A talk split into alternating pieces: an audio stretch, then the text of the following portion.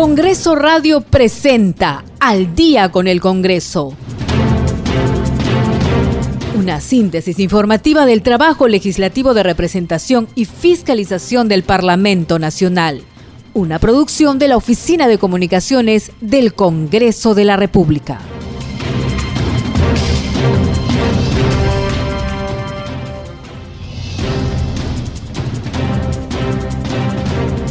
¿Qué tal amigos? Muy buenas noches. Ya estamos en el programa Al Día con el Congreso. Los saluda Rómulo Vargas y estoy en la grata compañía de Perla Villanueva. ¿Cómo estás Perla? Bienvenida al programa. ¿Qué tal Rómulo? Muy buenas noches. Un saludo especial a nuestros oyentes que nos acompañan en Al Día con el Congreso en esta edición de hoy lunes 20 de septiembre.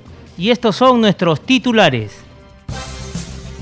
Desde el Congreso de la República vamos a defender la libertad de expresión y de prensa, afirmó la presidenta del Parlamento Nacional, Mari Carmen Alba Prieto, al referirse a una iniciativa legislativa que buscaría regular los contenidos de los medios de comunicación. La presidenta del Congreso brindó estas declaraciones tras su visita al Hospital del Niño en San Borja como parte de su labor de representación. Ahí participó de un evento de promoción y donación de sangre. Desde hoy hasta el viernes 24 de septiembre, el Congreso de la República cumplirá con desarrollar la semana de representación, la primera del periodo parlamentario 2021-2026. Durante esta semana, los legisladores deberán constituirse a las regiones que representan a fin de mantener comunicación con los ciudadanos y las organizaciones sociales para conocer sus preocupaciones, necesidades y procesarlas de acuerdo a las normas vigentes. Y esta tarde se instaló la Comisión Especial de Seguimiento a la Incorporación del Perú a la Organización para la Cooperación y el Desarrollo Económico OCDE.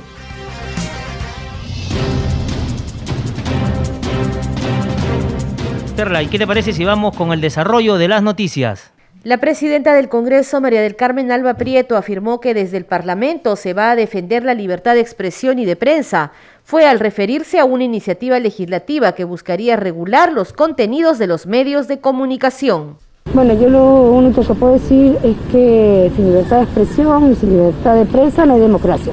Y yo creo que desde el Congreso siempre vamos a defenderla y sobre todo la Constitución, ¿no?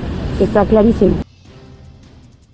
Recordar que Alba Prieto visitó en horas de la mañana el Hospital del Niño en San Borja como parte de su labor de representación. Ahí participó de un evento de promoción y donación de sangre. Hizo un llamado a todos los peruanos a sumarse a la cruzada de donación de sangre y plaquetas para contribuir a generar una cultura que pueda salvar la vida de muchos peruanos. La titular del Parlamento fue recibida por la directora del Instituto Nacional de Salud del Niño de San Borja, Zulema Tomás, y por el jefe de servicio de hemoterapia y banco de sangre, Joe Avendaño Domínguez, a quienes felicitó junto a todo el personal de salud por el esfuerzo diario que realizan a favor de los infantes. En declaraciones a la prensa, la presidenta del Congreso, María del Carmen Alba, se pronunció sobre el recojo de firmas de Perú Libre para una eventual asamblea constituyente. Indicó que cualquier cambio de la Constitución se tiene que hacer en el Congreso.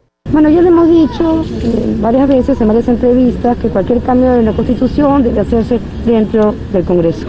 También le hemos dicho que lo, efectivamente los problemas que ahora le interesa a la población y está en todas las encuestas es la reactivación económica, el empleo, la salud, la educación ha sido virtual en estos dos años y que nuestros chicos están perdiendo perjudicial por la pandemia, perjudicados. Y bueno, cada uno es responsable de los actos que hagan y de sus actos y es el trabajo de cada uno, ¿no? De parte de nosotros, y ya lo hemos dicho y lo vuelvo a repetir, cualquier modificación constitucional debe hacerse de acuerdo al 206 dentro de la Constitución. Ya la Comisión de Constitución está viendo esos temas también y cualquier proyecto de ley que quieran presentar, como uno que ya han presentado en la Asamblea Constituyente, se debatirá en la respectiva Comisión de Constitución. En torno al discurso del presidente Pedro Castillo en la Organización de los Estados Americanos, OEA, expresó, me imagino y entiendo que es un mensaje que va a atraer a los inversionistas privados. Y entiendo que el mensaje que, ha dado es un mensaje de, de atraer a los inversionistas privados, porque es y hacer un llamado a que vaya, vengan al Perú a invertir. Yo creo que en ese aspecto todos estamos de acuerdo porque sabemos que para que haya empleo, que es lo que se necesita ahora. Eh, necesitamos atraer inversión privada. Sin empleo no podemos parar la olla. Y lo que necesitamos y lo que quieren todos los peruanos ahora es tener eh, algo que llevar a su casa y poder eh, defenderse eh, de esta pandemia. lo que necesitan es trabajar. La titular del Congreso también aseguró que no hay ninguna demora en la instalación de comisiones en el Parlamento Nacional indicó que se está realizando de acuerdo al tiempo establecido y que se está cumpliendo anticipadamente con las instalaciones de las mesas de trabajo. No hay ninguna demora de las mesas. Eh, nunca el Congreso ha activado y ha instalado sus comisiones ordinarias tan rápido como nosotros. Todo lo estamos haciendo en el debido momento, en el debido tiempo y eh, lo único que tienes que hacer es revisar cómo se han instalado las comisiones en congresos anteriores y verás que nosotros estamos cumpliendo anticipadamente con la instalación. Ya se instalaron casi todas las comisiones y eh, recién, una vez instaladas, recién se presenta el proyecto de ley, se analiza, se debaten, toma su tiempo. Por eso que todavía no hay proyecto de ley, porque no tenemos ni dos meses en el Congreso. Y a esta hora de la noche tenemos una entrevista de nuestra colega Danixa Palomino, conductora del noticiero Al Instante desde el Congreso, quien dialogó con el legislador Luis Ángel Aragón de la bancada de Acción Popular por el Cusco. Y vamos a conversar en este instante con el congresista Luis Ángel Aragón. Él es integrante de la bancada de Acción Popular y representante por Cusco. Congresista, muy buenas tardes. Bienvenido al programa. Muy buenas tardes. Este, saludar a Radio Congreso de la República. Un fuerte abrazo a todos ustedes. Muchísimas gracias. Congresista, usted ya está en Cusco. En realidad usted, por, a través de sus redes sociales, vemos que siempre está en permanentes reuniones y que eh, ha estado atento al tema de la reactivación económica en Cusco. ¿Qué se está haciendo al respecto? Bueno, el día de hoy justamente estamos en, iniciando la semana de representación. Vamos a tener una reunión a las 4 de la tarde en la Municipalidad Provincial del Cusco con los empresarios, micro y pequeños empresarios del sector turismo. Vamos a debatir algunas políticas públicas en favor de la reactivación económica, sobre todo en tema turismo. Lo que voy a hacer primero es escuchar todas las propuestas de los guías de turismo, los licenciados, los este, dueños de algunas empresas que, vinculadas al sector turismo en el Cusco y bueno, vamos a ver qué políticas pueden ser materia de alguna presentación eh, de un proyecto de ley para favorecer por ejemplo, nos parece importante las exoneraciones tributarias temporales. Estas exoneraciones, por lo menos hasta el año 2024 o 2025, en el pago del impuesto a la renta o del IGB, creo que es una necesidad imperante para los micro y pequeños empresarios y se puede canalizar a través de una iniciativa legislativa. Congresista, eh, nosotros estábamos viendo que usted había anunciado también que se va a realizar una sesión descentralizada el 27 de octubre allá en Cusco, ¿verdad? El 27 de octubre va a haber una sesión descentralizada de la Comisión de Turismo. Antes de llegar al Cusco conversé con el presidente de la Comisión de Turismo, el congresista Takuri, y existe ya el compromiso formal de llevar a cabo una sesión descentralizada con los consejeros regionales del Cusco, con los micro y pequeños empresarios, y eso va a ser muy importante. Congresista Aragón, todavía estamos en plena pandemia, se habla de una tercera ola. ¿Cómo va el proceso de vacunación en Cusco? Bueno, la vacunación está mejor que el año pasado, o bueno, que inicios de este año, en realidad, cuando, bueno, ya empezaron las vacunas.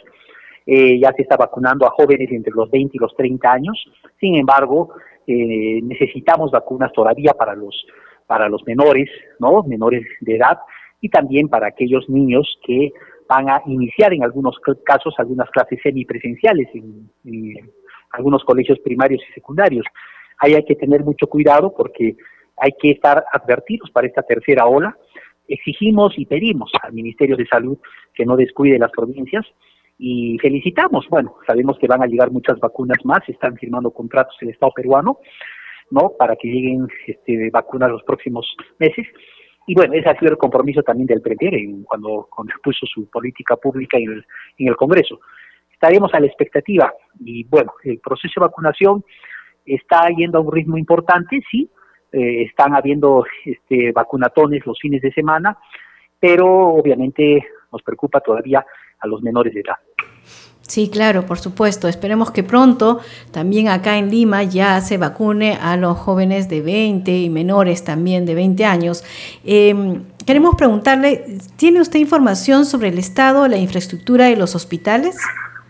Bueno, acá tenemos una este, eh, inquietud importante porque, si bien es cierto, hay vacunas que están llegando, el proceso de vacunación está relativamente estable, pero no contamos con el número suficiente de balones de oxígeno de camas UCI. Eso se ha visto en la primera ola de la pandemia, sobre todo y en la segunda ola también. No tenemos los mejores hospitales, no están del todo este, equipados y es una exigencia que también hemos planteado al ministro de Salud. Eh, además, nuestro proyecto del Hospital Antonio Lorena tiene que ser una realidad. Bueno, esta es una tarea en realidad del Ministerio de Salud y estamos en ello, ¿no? Sí, congresista, veo que dentro de su agenda, el día de mañana, martes 21, usted se va a reunir con trabajadores, con representantes de construcción civil. ¿Cuál sería el objetivo de esta, de esta reunión? Bueno, vamos a estar con trabajadores de construcción civil y de la Federación Departamental de Trabajadores de Cusco. Sobre todo queremos escuchar qué problemas tienen respecto a algunos beneficios laborales que tenemos entendido no son materia de cumplimiento y si es que hay que hacer alguna modificación legislativa o presentar un proyecto de ley sobre este, eh, leyes laborales, obviamente, vamos a hacerlo. Ellos tienen problemas respecto a la bolsa de trabajo muchas veces cuando trabajan para los gobiernos regionales principalmente y también problemas con el tema de su este, de sus pensiones, de sus de su cese definitivo como trabajadores del sector de construcción civil. Todos esos temas vamos a tratar el día de mañana a las 4 de la tarde. Sí, y la visita que tiene a la comunidad el día miércoles 22 a la comunidad de Guama en el distrito de La Maya en Calca, ¿verdad? Es sí, es una visita a una comunidad que tiene problemas de saneamiento básico y sobre todo de contacto con la población. Es nuestro compromiso, fue un compromiso en campaña visitarlos porque tenemos que estar cerca de la población.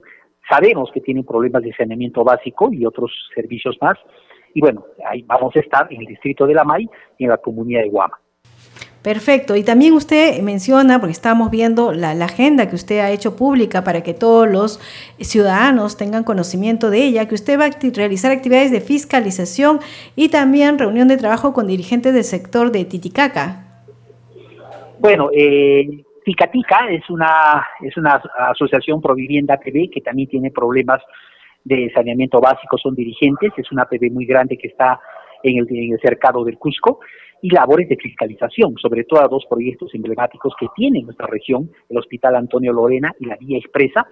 Ya hemos conversado con la Contraloría General de la República, nos va a acompañar un funcionario de la Contraloría General de la República, vamos a hacer esa tarea. Y el día viernes tenemos una reunión con los jóvenes, organizada por la Municipalidad Distrital de Poroy, vamos a debatir políticas públicas en materia de promoción del empleo para los jóvenes. Será una semana de representación muy importante y además estaremos con la Cámara de Artesanos, la Sociedad de Artesanos del Cusco, eso no está en el programa, pero bueno, ahora lo estamos incluyendo el viernes también a las 5 de la tarde. Perfecto, congresista, le deseamos muchos éxitos en todas estas labores en favor de los ciudadanos de Cusco. Muchísimas gracias por atender la entrevista. Que tenga muy buenas tardes. Muchas gracias por el contacto. Buenas tardes. Que tenga buena jornada. Muchas gracias. Continuamos con el programa. A esta hora tenemos un informe especial con nuestra colega Perla Villanueva en torno a la interpelación de los ministros de Estado.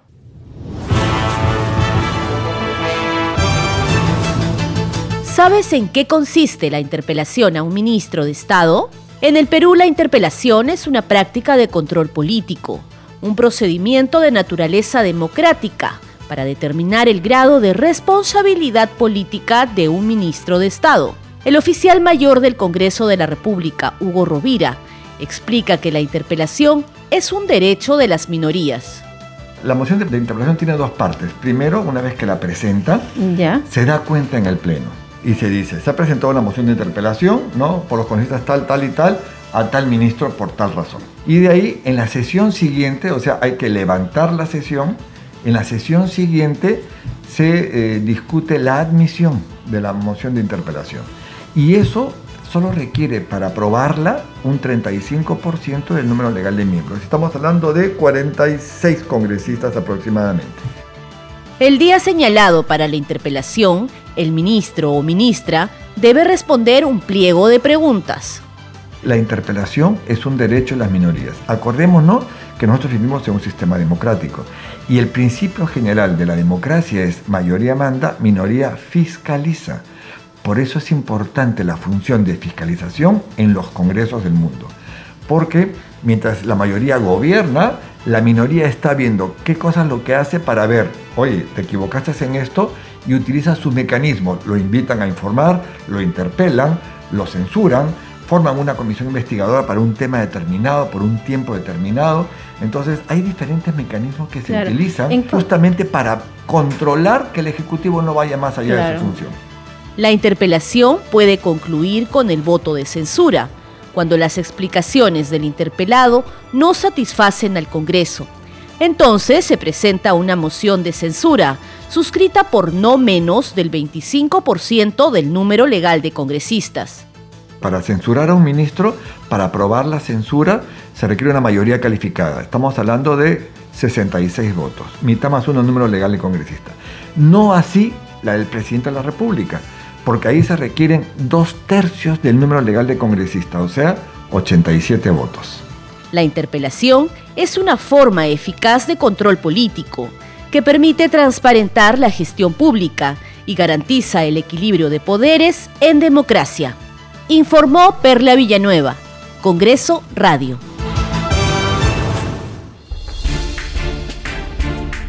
Congreso Regional.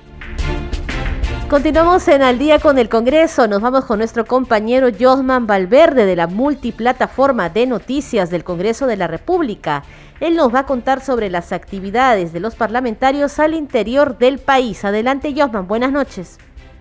¿Cómo estás, Perla? Así es. Hoy precisamente se inicia la primera semana de representación, así que hay abundantes actividades relacionadas precisamente a este rol de los parlamentarios, el de representar. Ya se han constituido la mayoría de ellos a sus respectivas regiones para precisamente cumplir con esta función. El congresista Luis Aragón se encuentra en Cusco, ha ofrecido declaraciones esta mañana a nuestra multiplataforma y nos ha dado a conocer eh, cuáles van a ser sus actividades precisamente en esa región. Una de ellas, por ejemplo, es, va a inaugurar su oficina precisamente de enlace con los ciudadanos allí en el Cusco. Vamos a escuchar brevemente sus declaraciones. Eh, la semana de representación el día de hoy. Tenemos una serie de actividades que están programadas dentro de la región del Cusco y el día de hoy tenemos la inauguración de nuestro local, de nuestra oficina de desconcentración parlamentaria, nuestra oficina de representación parlamentaria a las 10 de la mañana hacer un acto simbólico con algunos invitados. Es importante siempre tener una sede representativa en la región. Es más, en los próximos meses probablemente también tengamos eh, alguna otra oficina desconcentrada en, otra provincia dentro de la región del Cusco. Y a horas de la tarde tenemos a las 4 de la tarde una este, reunión, un taller, una mesa técnica de trabajo con todos los empresarios del sector turismo del Cusco. Perla, escuchábamos entonces eh, al congresista Luis Ángel Aragón, nos daba a conocer eh, esta agenda. Esto último es importante en el Cusco, sabemos que es una región eh, donde el turismo prácticamente mueve la economía de esa zona del país. Hay muchos cusqueños que precisamente se dedican eh, y viven de eh, el turismo, así que esta reunión va a ser de suma importancia, el congresista lo va a hacer en horas de la tarde, vamos a estar pendientes eh, de esa y de seguro muchas otras actividades que los demás parlamentarios van a desarrollar en todo el país. Seguimos en Cusco, Perla, porque la congresista Ruth Luque, ella ya ha venido desarrollando actividades durante todo el fin de semana y las va a continuar en estos días siguientes. Ella, por ejemplo, ha llegado hasta Vilcabamba y ha visitado la comunidad campesina de Pampaconas, que es un lugar que sufrió, dice ella, la violencia terrorista. Ha podido conversar con las autoridades comunales, los pobladores, y entre las preocupaciones que le han alcanzado es que eh, falta acceso a Internet para la educación de la niñez y la juventud.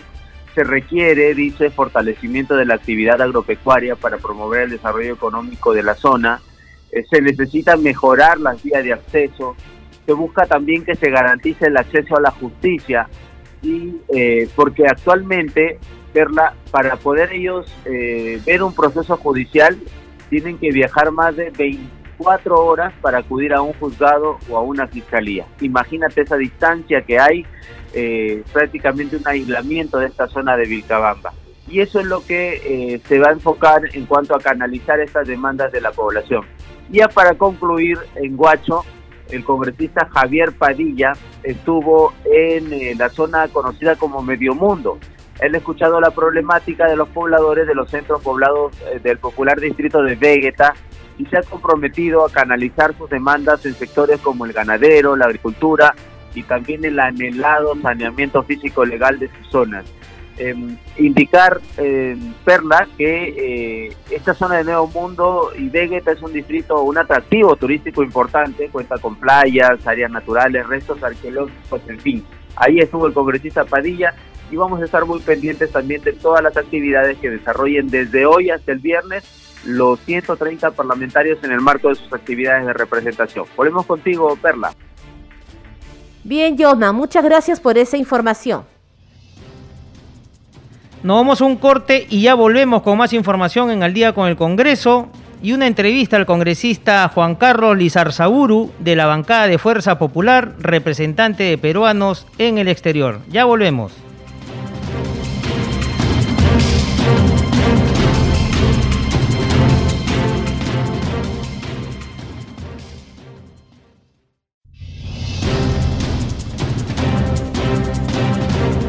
Bienvenidos a la segunda media hora del programa Al Día con el Congreso. Está con ustedes Perla Villanueva y Rómulo Vargas, quienes los van a acompañar en los siguientes minutos. Estos son nuestros titulares.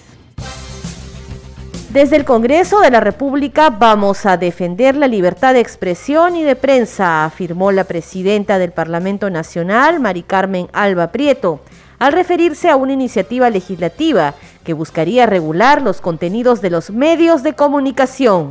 La presidenta del Congreso brindó estas declaraciones tras su visita al Hospital del Niño en San Borja como parte de su labor de representación. Ahí participó de un evento de promoción y donación de sangre. Desde hoy hasta el viernes 24 de septiembre, el Congreso de la República cumplirá con desarrollar la semana de representación la primera del periodo parlamentario 2021-2026.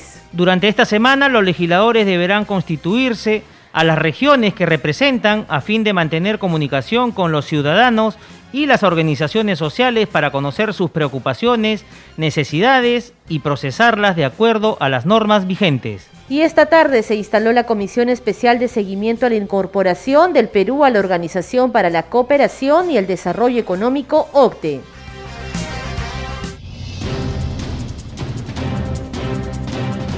Continuamos en Al día con el Congreso y en enlace telefónico con la plataforma del canal del Congreso, el parlamentario de Alianza para el Progreso Héctor Acuña Peralta habló sobre las actividades que viene realizando en el marco de la semana de representación.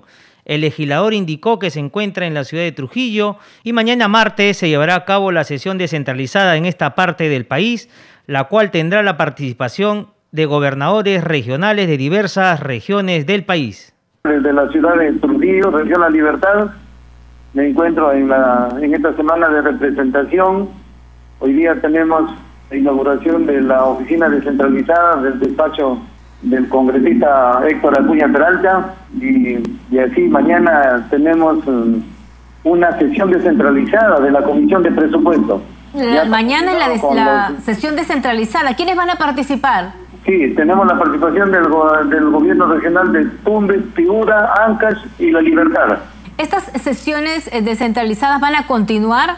Sí, sí, tenemos ya un programa, tú sabes que hasta el 30 de noviembre tenemos que ya tener aprobado la ley del presupuesto, entonces hay un programa que ya hemos organizado para hacerlo muchas veces, algunas veces descentralizado, otras veces lo hacemos en forma virtual dependiendo las circunstancias, ¿no? Claro. Ahora, Pero aunque la es tener contacto con los gobernadores.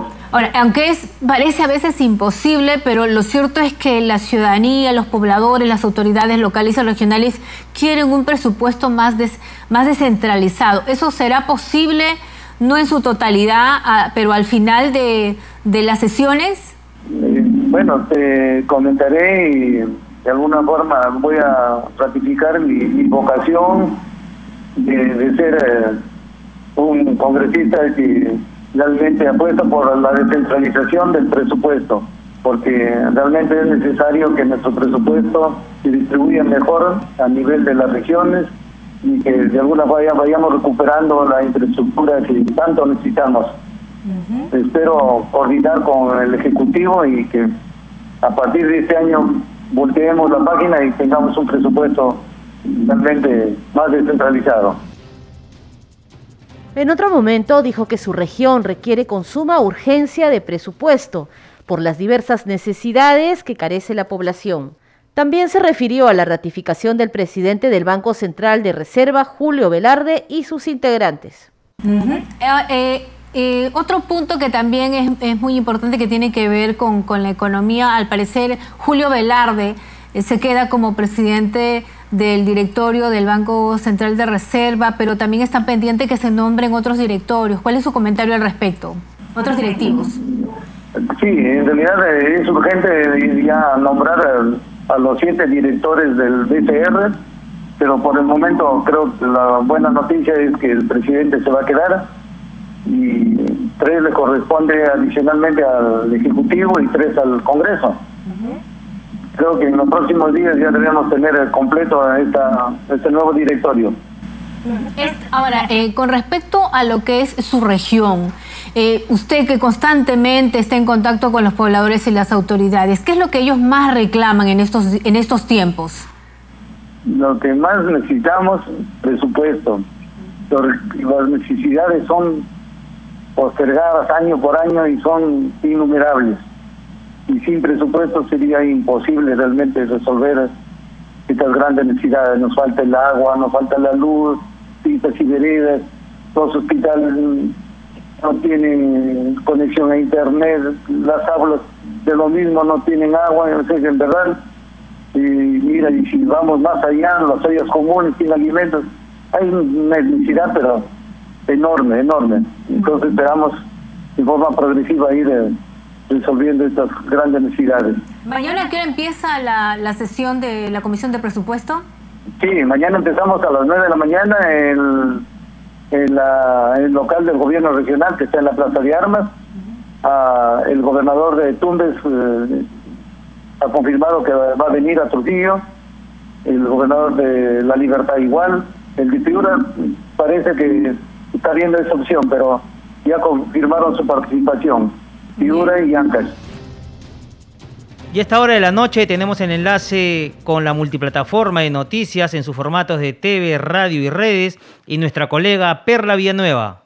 Así es, nos enlazamos desde Radio Congreso precisamente para brindarles mayor información. En esta oportunidad estamos acompañados del congresista de Fuerza Popular Juan Carlos Lizarzaburu. Le damos las buenas noches también a nuestro compañero Ricardo Alba. ¿Cómo estás, Perla? En los estudios de Congreso Televisión. Muy bien, congresista, queríamos eh, comentarle, bueno, usted es miembro de eh, varias comisiones ordinarias, comisiones en el Congreso y en especial de peruanos en el exterior, un poco para saber eh, cuál es el balance hasta el momento del trabajo que viene realizando. Estamos iniciando la semana de representación y usted nos comentaba que ha tenido reuniones con algunos embajadores. Así es, Perla, muchísimas gracias por la invitación. Un saludo a todos los televidentes. Efectivamente, eh, el que habla es un congresista de los peruanos por el exterior y en esta semana de representación, eh, como la reglamentación y la normativa de la operativa de los congresistas eh, que representan a los peruanos en el exterior no está todavía definida y determinada, hemos optado por esta semana hacer visitas a las embajadas y consulados allá donde tenemos mayor eh, masa crítica de connacionales. Muy bien, congresista. ¿Y qué es lo que ha conversado? Me hablaba sobre unos acuerdos bilaterales para poder... Bueno, eh, antes, antes de acudir a estas reuniones, nosotros hacemos una revisión del despacho de todos los acuerdos comerciales y, que tenemos con esos países y el nivel de actividad. Eh, Hemos conversado con el embajador el día de hoy, hemos empezado el lunes con el embajador de Japón y acabamos de tener una reunión también con el embajador de Italia.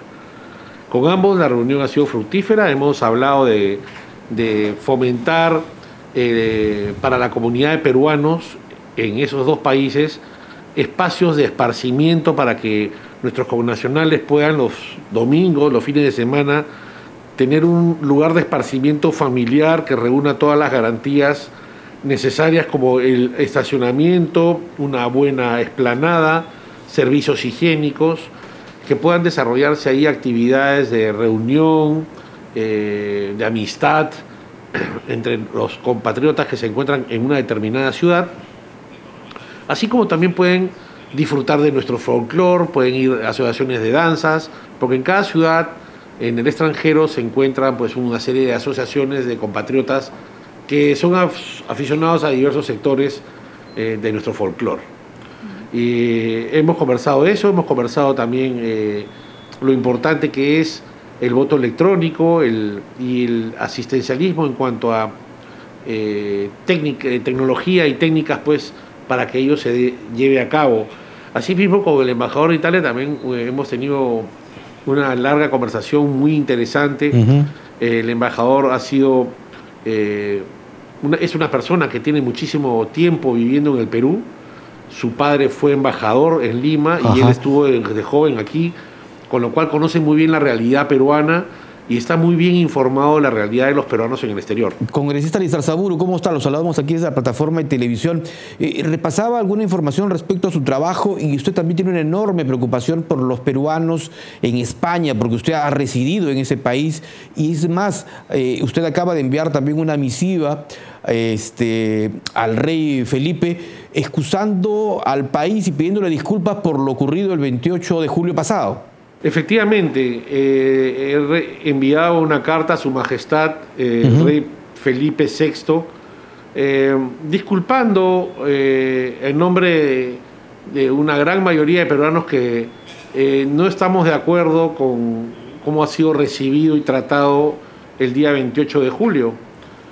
por educación, por cortesía, cuando invitas a una persona que viene acá al país a felicitarte, a validar tu, eh, tu, eh, tu, inicio de mando, tu, tu, asunción a la presidencia.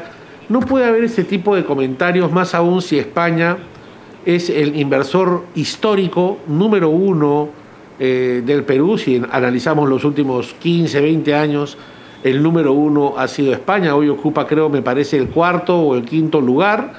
Pero es un país que tiene más de 600 empresas en donde trabajan miles de compatriotas que llevan comida a decenas de miles de peruanos, que son sus familiares. Entonces, este tipo de palabras desafortunadas no ayudan, no suman, cuando debe ser todo lo contrario. Es el presidente quien tiene que ser el que fomente lazos de amistad, de unión y que haya un mayor intercambio, no solo cultural, sino económico. España nos ha proveído, pues gracias a las privatizaciones, de una gran empresa que tiene problemas, como todos los, todos los sectores, hay, hay problemas en, el tránsito del trabajo, como es Telefónica, una gran petrolera como es Repsol, tenemos al BBVA, que es el Banco Continental. Entonces, son empresas grandes que han eh, ayudado mucho para el desarrollo este, de nuestro país. Muy bien, congresista. Interesantes temas. Ahora pues que tenemos al mandatario, al jefe del Estado en, en Washington, ¿no? En la OEA. Muchas gracias. Eh, le agradecemos por este contacto en simultáneo con Congreso Televisión y Radio Congreso. En cualquier momento volvemos a invitarlo. El agradecimiento. Muchas gracias por el tiempo brindado. Un saludo a todos. Ricardo, contigo en estudios. Continuamos en el día con el Congreso. Seguimos conversando con el congresista Juan Carlos Lizarzaburo, integrante de la bancada Fuerza Popular. Congresista, esta mañana la presidenta del Congreso ha señalado sobre el mensaje del jefe del Estado, Pedro Castillo, en la OEA, que entiende que es un mensaje que va a traer a los inversionistas privados al hacer un llamado para que vengan a continuar invirtiendo en el Perú, siempre y cuando haya empleo. ¿Cuál es la reflexión que, puede tener usted sobre, sobre esta afirmación y sobre el mensaje del jefe del Estado? Si el presidente ha dicho eso, me parece bien. Yo también coincido con la presidenta del Congreso Mientras diga eso, me parece correcto. Pero también dice otras cosas que no ha dicho en la ONU. Entonces, este, hay que estar atentos. Congresista, y en ese sentido, la presidenta del Parlamento, María del Carmen Alba, también ha defendido hoy la libertad de expresión y de prensa, señalando que sin ellas no hay democracia. Y esto pues en medio de las críticas que ha venido generando el proyecto de, Perú Libre, ¿no? que según advierten expertos buscaría controlar el contenido de los medios de comunicación. Eh, esa propuesta de control de medios es una aberración, es, es un retroceso y es un corte de libertades que nosotros como país ya hemos avanzado lo suficiente como para eh, empezar a retroceder en ese aspecto. Y, yo le quiero decir de que, eh, por ejemplo, en Cuba y en Venezuela eh, empezaron de esa manera y ahora nadie puede expresar nada en contra del gobierno. Entonces, esta propuesta de Perú Libre sobre regulación de medios atenta contra la libertad de prensa y contra la libertad de expresión. No, no puede ser. ¿no? Están, están equivocados. las personas de Perú Libre, em, yo reitero mi invitación a la ciudadanía a que se metan a la página web de la OMPE y que revisen los currículums de los 130 congresistas y vean quién es quién. Por favor, háganlo. Revisen y vean quién es quién y quién está preparado y quién no está preparado. Revísenlo. Yo a los señores de Perú Libre les rogaría de que se dejen de estar perdiendo el tiempo, porque lo que están haciendo verdaderamente es perder el tiempo cuando tenemos una cantidad de recursos importantes que pueden ser convertidos en obras en favor a la población. Entonces, esto de acá, las propuestas este, de cambio de constitución y lo que usted me acaba de comentar de, de libertad de expresión, no tienen asidero que nosotros tenemos que ser congresistas diligentes, ágiles, rápidos, listos, no tontos. Entonces tenemos que ponernos a trabajar por la nación. Para eso hemos venido aquí. Congresista, y a su criterio, ¿cuáles deberían ser los temas principales, los temas medulares que deberían estar en la agenda país? Desde, por ejemplo, desde su despacho, desde su gestión, ¿qué proyectos de ley plantearía referido a esto? Acá lo número uno es que ninguna criatura se tenga que sentar en un ladrillo para recibir su clase. Número uno, ¿cómo es posible de que presenten un presupuesto para el 2022 con mil, dos mil millones de soles más respecto al 2021? ¿Qué pasa? ¿No nos damos cuenta que en educación tenemos que meter muchísimo más dinero? ¿Somos tontos? ¿Qué pasa? ¿No se dan cuenta? Y en salud, tres, cuartos, tres cuartas partes de lo mismo. Es mucho más lo que necesitamos. Y como el Estado no es capaz, como el Estado no es capaz, porque estamos viendo esta presentación de presupuestos y vemos que no reparan en ello, entonces conmino a que los congresistas se dediquen a hacer obras con los presupuestos que están destinados para que van a ser destinados para el 2022 de obras por impuestos, que vayan a hablar con los empresarios de su, de su región, de sus departamentos.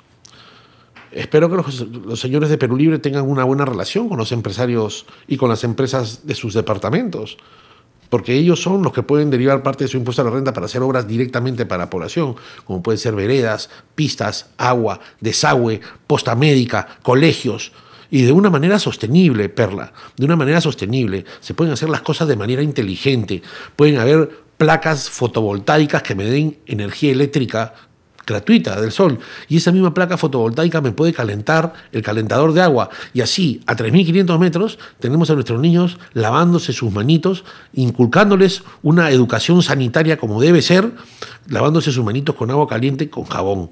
No puede ser que estos niños no tengan ni agua. Entonces tenemos que tener sus, sus baños impecables como lo merecen esas criaturas no puede ser que porque están en el Ande tienen que ser educadas de otra manera. Esos niños merecen todas las oportunidades que tienen los niños aquí en la capital o en la capital de otro departamento. Yo eh, eh, conmino a estos señores de Perú Libre a que hagan uso de esos fondos, de que hagan uso de manera inteligente y que las obras lleguen al pueblo. Congresista Lizar Saburo, y en el contexto de la pandemia, de la necesidad que hay de reactivación económica, al ser usted integrante de varias comisiones ordinarias, ¿sobre qué temas van a incidir sus propuestas o iniciativas legislativas de aquí en adelante o las que tenga ya preparando? Bueno, si hablamos de todas las comisiones, estamos hablando de un abanico de cosas diversas que me voy a quedar acá hablándote dos horas. Pero, por ejemplo, eh, Comisión de Economía, por citar la primera. En la Comisión de Economía tenemos que ver incentivo a las pymes. Tenemos que, yo creo que eh, las pymes que son el sostén del país merecen unos incentivos tributarios, merecen que se les aligere la carga, porque están quebradas. Reactivarlas con un préstamo bancario con intereses es complicado, es complicado. Entonces ellos tienen, ellos son susceptibles y son merecedores de beneficios tributarios para echarlos a andar. El Perú ha sido rebajado su, calificación crediticia por Moody's eh, por culpa de las torpes señales enviadas a los mercados. Nosotros tenemos que enviar señales positivas para que seamos atractivos para que llegue la inversión privada acá y así sea fuente generadora de empleo. Esto es un circuito vicioso. Entonces, nosotros no podemos dar señales torpes a los mercados. Entonces, eh, ahí radica, en lo que estuve conversando ayer con, un periodista en televisión, en que la, izquierda tiene que tener profesionales con currículum y con valía. Por favor, llamen a la gente preparada. No me llamen pues al señor Bellido que tiene 15 años en una universidad estudiando electrónica. Entonces, no, tiene que traer gente capaz que pueda este, lograr un consenso de una política integral a nivel macroeconómico, que significa que nosotros podamos dar unas señales positivas y que los mercados vengan acá, que no se detengan los proyectos, que se eche a andar la máquina y que se dinamice la economía. Pero es que las señales no se dan. Ya tenemos, vamos a cumplir dos meses. ¿Dónde están las señales? Son señales equívocas y eso hace que el dólar haya subido, que los productos este, de consumo masivo importados tengan la correspondiente alza, haya una devaluación del sol de un 30% desde, desde julio a la fecha, y es que eso no se puede permitir. Eso no es cuidar las cuentas fiscales. Entonces, ¿esto qué pasa? ¿Creen que lo arreglan muy bonito porque regalan un bono? La gente no quiere bonos, no quiere regalos, la gente quiere trabajo, quiere sostenibilidad. Congresista, y para finalizar, queríamos que nos comente para que la ciudadanía pueda escuchar y pueda tener conocimiento, cuáles son las actividades que usted va o tiene ya planificado realizar desde hoy hasta el viernes en cumplimiento de la semana de representación. Sí, yo les traslado a mis compatriotas de que si bien es cierto la normativa y la legislación no está todavía impresa en el papel y no está adaptada al trabajo que tienen que hacer los congresistas PEX, que no me quedo de brazos cruzados, que estoy visitando embajadas y consulados allá donde tenemos una gran representación de compatriotas, que ya estoy trazando relaciones para poder lograr cosas para nuestros compatriotas en el exterior, que no voy a descansar hasta lograr los 10 puntos que he ofrecido eh, en campaña, que han sido mis propuestas, y que y que tranquilos, vamos a, primero establecer que la normativa esté puesta para poder empezar a desarrollar y deseoso de poder visitar los países donde están mis compatriotas para poder reunirme con las diferentes asociaciones, con los diferentes líderes. Este, por mi partido tengo pues líderes en, en, muchos países con los que va a ser importante intercambiar impresiones y opiniones y que ellos a su vez mantienen contacto con diferentes asociaciones de peruanos en el exterior y hay que atender las nuevas necesidades. Ya tenemos un, gran, un, gran recuento de necesidades que hemos trabajado en campaña con cada, cada candidato con sus propuestas. Ya lo tenemos focalizado, ponemos foco en el ciudadano, vamos a por esas 10, 11 acciones y, de ahí este, lo que nos digan nuestros compatriotas en el exterior serán recibidas sus opiniones y echamos a trabajar adelante, a echar metros. Eso es lo que queremos. Congresista Juan Carlos Lizarzaburu, gracias por habernos acompañado esta noche. Usted tiene la plataforma de Congreso Radio, siempre que usted lo requiera, para poder informar sobre sus actividades y las funciones que venga cumpliendo. Muchas gracias. Buenas noches. Muchísimas gracias, Perla. Un placer y un saludo a todos nuestros compatriotas. No dejaremos de trabajar con fuerza para lograr nuestros objetivos para los peruanos en el exterior. Muchas gracias. Seguimos en el programa Al día con el Congreso y en el marco de la semana de representación, los congresistas de las diferentes bancadas cumplen actividades en sus respectivas regiones. En Lima, la parlamentaria Flor Pablo Medina de Somos Perú Partido Morado visitó el distrito de Caraballo, en donde se reunió con las autoridades locales y visitó el Centro de Salud Mental. En Ancash, la congresista Lady Camones Soriano, primera vicepresidenta del Parlamento Nacional, declaró inaugurada la primera sesión descentralizada de la bancada Ancash. ¿Sabe usted qué puede hacer un congresista por usted? Aquí les presentamos un informe. El Perú tiene más de 30 millones de habitantes. Cada peruano y peruana tiene diferentes intereses y necesidades, pero si todos queremos ser escuchados al mismo tiempo, no es posible llegar a ningún acuerdo. Por eso, en democracia los ciudadanos elegimos a otros ciudadanos como nuestros representantes. Entre esos elegidos están los congresistas. ¿Qué puede y debe hacer un congresista por ti? Los congresistas deben comunicarse con la población para conocer sus demandas y necesidades. Deben dar leyes que beneficien a la región, al país y a todas las personas. Deben fiscalizar al Poder Ejecutivo y a otras instituciones del Estado para asegurar que cumplan sus funciones con transparencia y eficiencia. Deben actuar con neutralidad, sin aprovecharse de su cargo en beneficio personal o partidario. ¿Qué no debe ni puede hacer un congresista? Los congresistas no pueden ofrecer ni hacer obras públicas. Tampoco pueden construir puentes, pistas o colegios. Esas son tareas del Poder Ejecutivo y de los gobiernos regionales y municipales. No pueden darte trabajo ni ayudarte a encontrar trabajo, aunque sea su pariente, amigo, paisano o miembro de su partido. No pueden recibir regalos, dinero o favores por su trabajo. No pueden usar su influencia para favorecerte en un juicio o en cualquier proceso con alguna entidad del Estado. Exige a tu congresista solo lo que puede y debe hacer.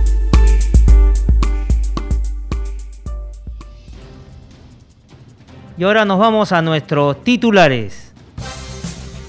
Desde el Congreso de la República vamos a defender la libertad de expresión y de prensa, afirmó la presidenta del Parlamento Nacional, Mari Carmen Alba Prieto, al referirse a una iniciativa legislativa que buscaría regular los contenidos de los medios de comunicación.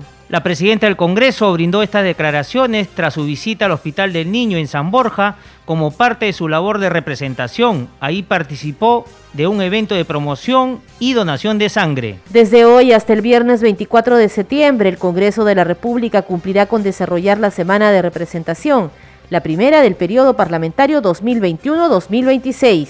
Durante esta semana, los legisladores deberán constituirse a las regiones que representan a fin de mantener comunicación con los ciudadanos y las organizaciones sociales para conocer sus preocupaciones, necesidades y procesarlas de acuerdo a las normas vigentes. Y esta tarde se instaló la Comisión Especial de Seguimiento a la Incorporación del Perú a la Organización para la Cooperación y el Desarrollo Económico OCTE. Hasta aquí al día con el Congreso, una síntesis de las principales noticias del Parlamento Nacional. Estuvieron con ustedes Perla Villanueva y Rómulo Vargas. En los controles, Franco Roldán y Rafael Cifuentes. Hasta mañana, que tenga usted buenas noches.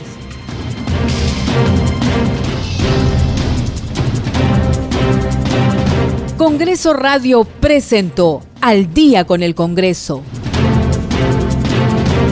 Una síntesis informativa del trabajo legislativo de representación y fiscalización del Parlamento Nacional. Una producción de la Oficina de Comunicaciones del Congreso de la República. Los invitamos a visitar nuestras redes sociales y sitio web ingresando a www.go.p.